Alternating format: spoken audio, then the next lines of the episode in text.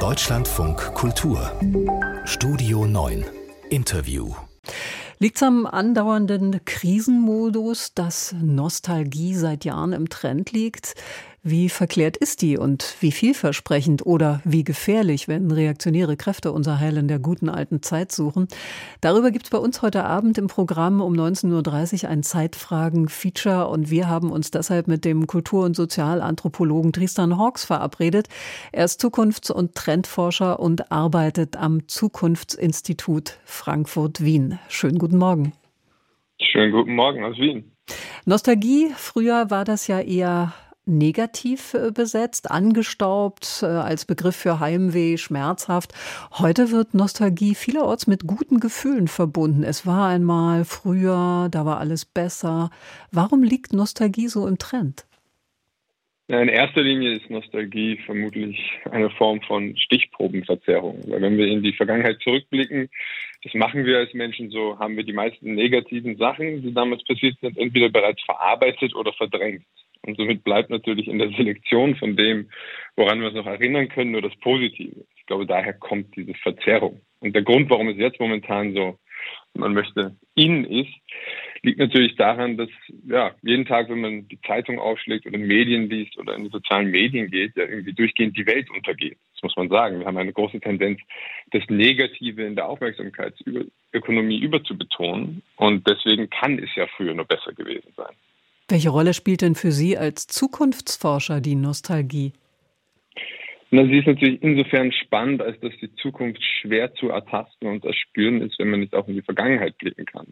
Und ganz oft, das muss man auch sagen, auch jetzt, wenn die Lage sehr, sehr schlimm und schrecklich wirken mag, wenn man sich mal ein bisschen genau mit der Vergangenheit beschäftigt und auch mit der Nostalgie, dann sieht man, dass früher eben nicht alles besser war und dass heutzutage einiges besser ist. Und ich glaube, diese kognitive Dissonanz aufzuzeigen. Das kann auch ganz heilend sein für Menschen, weil sie dann vielleicht doch sehen, dass sich die Reise in die Gegenwart und irgendwann mal auch in die Zukunft doch auch lohnt. Psychologen, aber auch viele Zukunftsforscher sagen ja, ja, man darf ruhig ein bisschen Herz und Seele erwärmen, sich in die Vergangenheit träumen, sollte dort aber nicht verharren. Kann denn Nostalgie nützlich sein? Also der nostalgische Blick zurück kann nach vorne auch helfen? Naja, also wenn man damit vielleicht den absoluten negativen Pessimismus, den man momentan auf die Welt hat, so vielleicht kurz überbrücken kann, kann es durchaus sinnvoll sein. Aber Nostalgie ist natürlich verführerisch. Das sieht man ja auch daran, dass sich ja reaktionäre und populistische Kräfte sehr gerne daran bedienen. Es ist einfach sehr, sehr einfach zu sagen, früher war alles besser. Man blendet die Zukunft aus und wollt und ja, genießt die Vergangenheit. Das kann nicht gut für die Gesellschaft sein. Wir wissen ja aus der Historie, alle Gesellschaften oder auch alle politischen Bewegungen, die ihre Zukunft in der Vergangenheit suchten, die sind immer sehr, sehr schnell den Bach runtergegangen. Und wenn man sich den Krieg in der Ukraine anschaut, sieht man ja auch, dass das ja eigentlich am Ende des Tages eine Form von Nostalgie eines gewissen Kriegsherrn ist, der die Zukunft in irgendeinem vergangenen Reich sucht. Also man sieht auch, wie gefährlich, aber auch wie verführend das natürlich sein kann. Nostalgie liegt im Trend und Sie haben es erwähnt, auch bei manchen Politikern.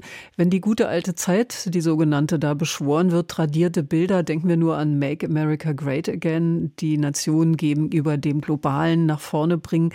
Das ist ja auch eine große Gefahr, der ja auch äh, viele Leute aufsitzen. Also es ist ja nicht so, dass das äh, so gar nichts ist mit dem Nostalgischen. Also das würde ich unterschreiben. Es ist natürlich vor allem in komplexen Zeiten, ich würde nicht unbedingt sagen, dass wir in schrecklichen oder schwierigen Zeiten leben, sondern auf jeden Fall in komplexen und vernetzten Zeiten, dass das dann natürlich sehr, sehr einfach ist. Also wir haben natürlich als Menschen, gerade wenn die Politik auch oft ein bisschen anstrengend klingt und wir uns nicht so sehr damit auseinandersetzen wollen, dann hören wir die eine sehr, sehr leichte Antwort auf diese komplexen Fragen und sagen, gut, das nehme ich, Dankeschön und jetzt kümmere ich mich wieder um meinen Alltag, um das andere Wichtige. Und diese, gegen diese verführerischen Kräfte, dagegen müssen wir uns auch zur Wehr setzen. Weil ich glaube, am Ende des Tages wird sich vor allem dadurch bedingt, das Leid auf dem Planeten ist nicht unbedingt mehr geworden, sondern wir nehmen einfach mehr davon wahr. Also man kann heutzutage zum Beispiel das Beispiel jetzt gerade Erdbeben in der Türkei, es ist natürlich unglaublich tragisch, aber heutzutage kann man das auf einem Live-Ticker mitverfolgen. Und egal wo man hinschaut, sieht man dauernd Videos, die einen zu Recht auch sehr betroffen machen. Aber das verzerrt natürlich die Wahrnehmung der Gegenwart massiv. Und da muss man vielleicht auch einen Berufsstand ein bisschen in die Mangel nehmen, der natürlich dafür verantwortlich ist, welche Informationen bekommen wir. Und das sind die Journalisten. Und wenn man mal nachschaut, welcher Berufsstand hat das pessimistischste Weltbild über die Gegenwart, dann sind es die Journalisten. Und die informieren aber natürlich, es macht ja auch Sinn in ihrer Profession, aber sie informieren uns über das Jetzt und ganz oft rechnet man vom Jetzt in die Zukunft linear weiter, sagt also gut, dann geht es halt immer weiter bergab.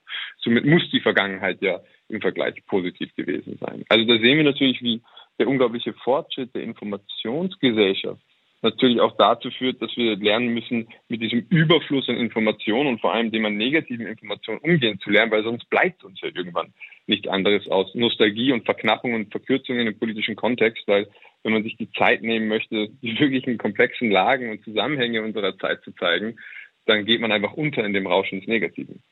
Frage an den Zukunftsforscher, was bringt denn die Zukunft? Auf jeden Fall Nostalgie?